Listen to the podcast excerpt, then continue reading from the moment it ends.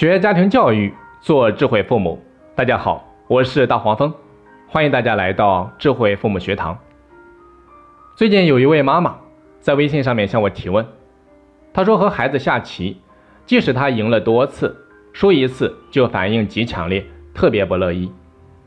这个妈妈认为这样会影响到她和小朋友玩游戏，不利于孩子成长，然后就想知道该如何正确的引导孩子。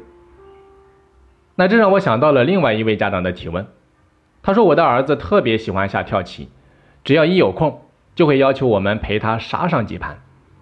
那下棋的过程当中，我们尽量让着他，因为他赢了之后很开心，手舞足蹈。但如果我们不小心赢了他，他就会赌气的说不玩了，没意思。有时候还会嚎啕大哭，或者说很生气的把棋盘弄乱。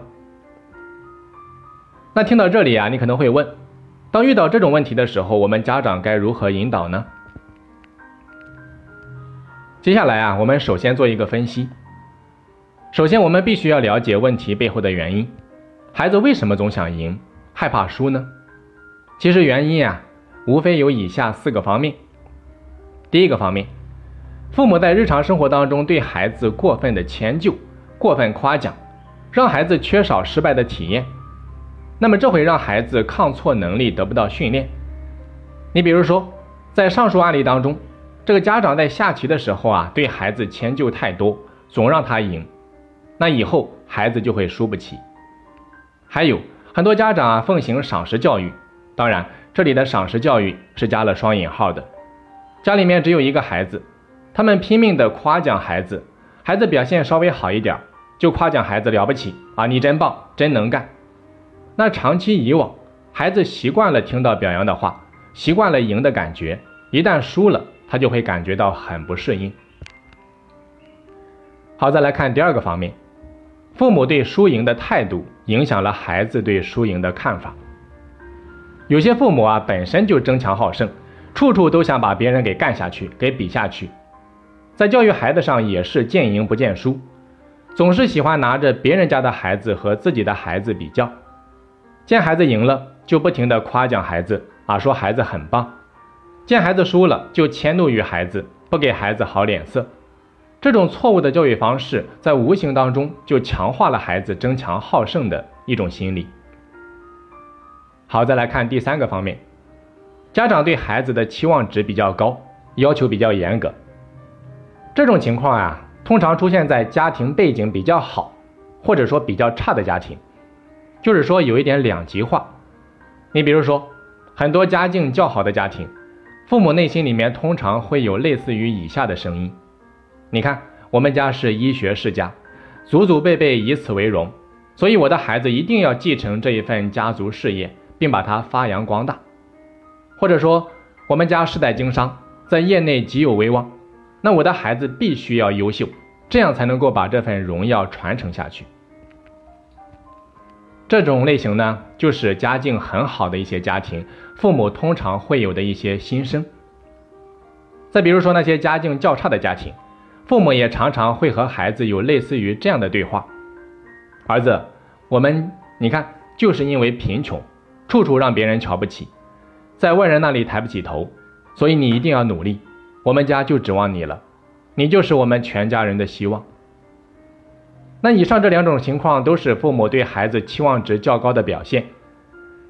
家长给孩子的期望值太高啊，不仅容易造成孩子心理压力过大，还会让他过高的评估自己，觉得自己很能干啊，做什么只能成功不能失败，否则就是对不起父母。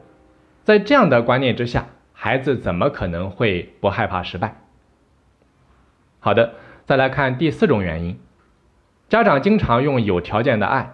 来绑架孩子，很多家长呀，经常跟孩子说：“爸爸妈妈只喜欢听话懂事的孩子，那如果你不努力，你表现不好，我们就不爱你了。”经常这样说的家长，会让幼小的孩子形成讨好型人格。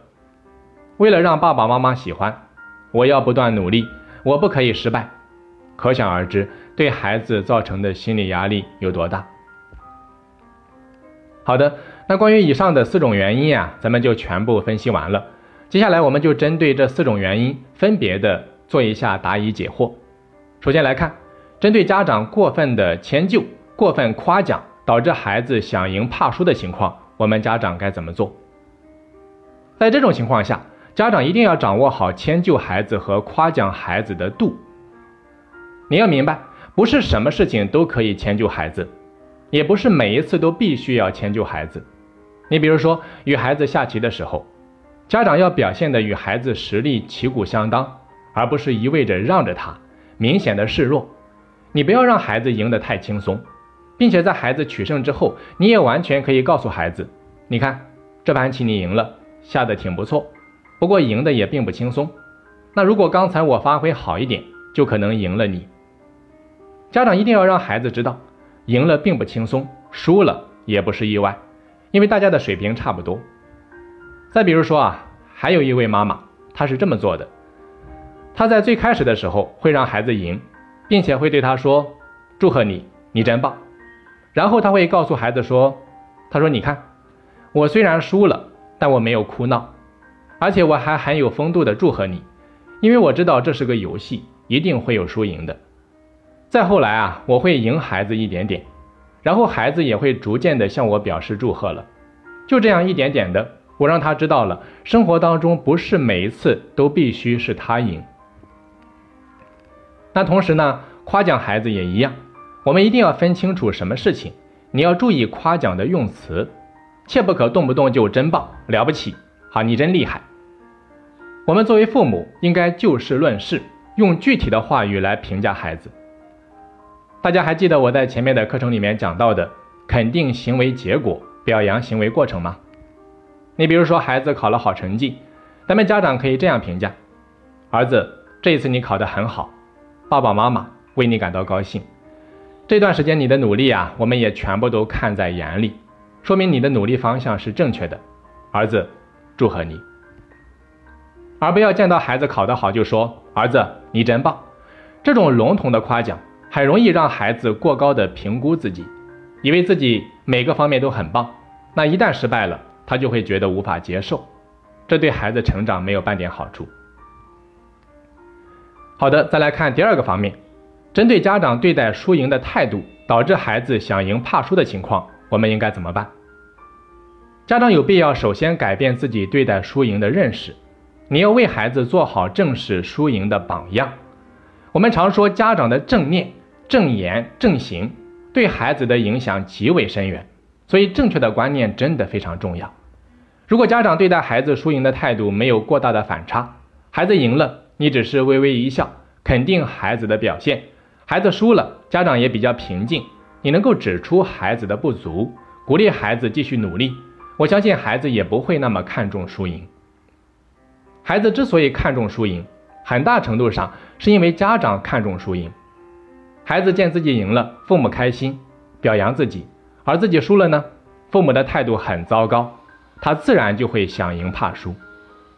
所以说，在这里，请家长们记住两句话，注意啊，这两句话更多的是说给你听的，而不是孩子。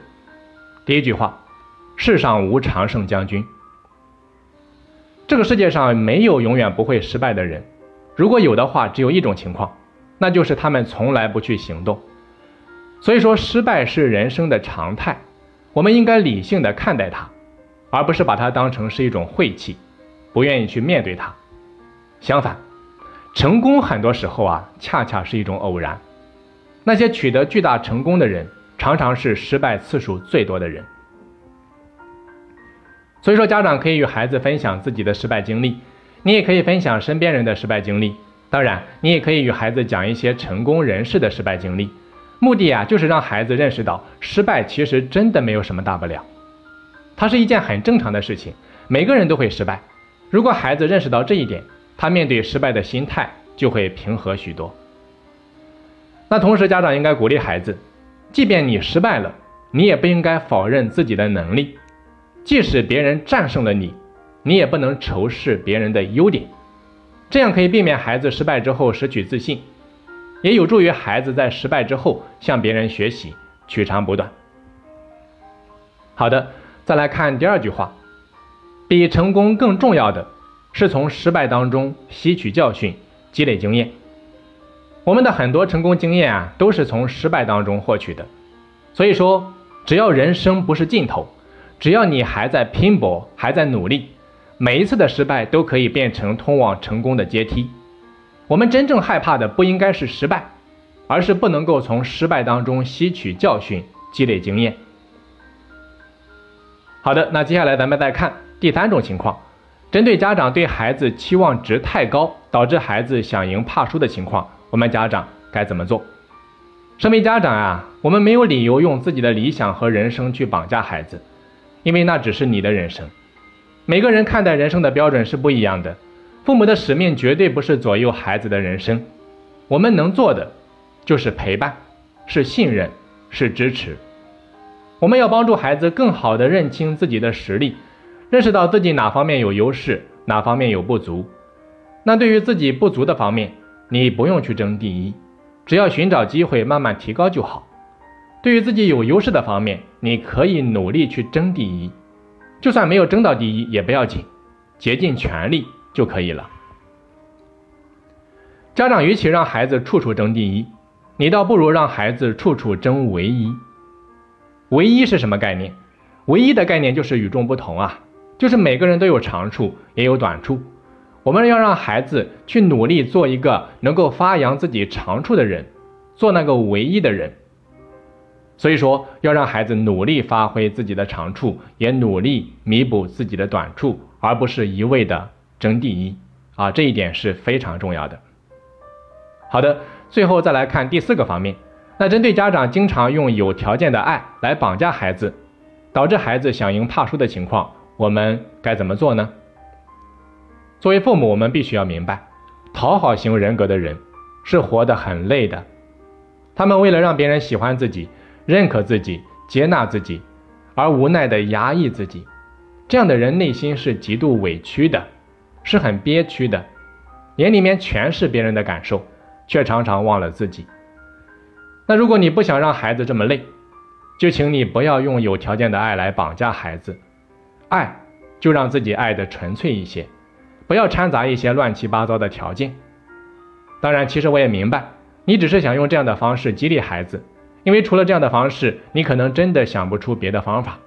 所以说，到了这个时候，你就要多学习了，因为激励孩子的方法真的不是只有这一种。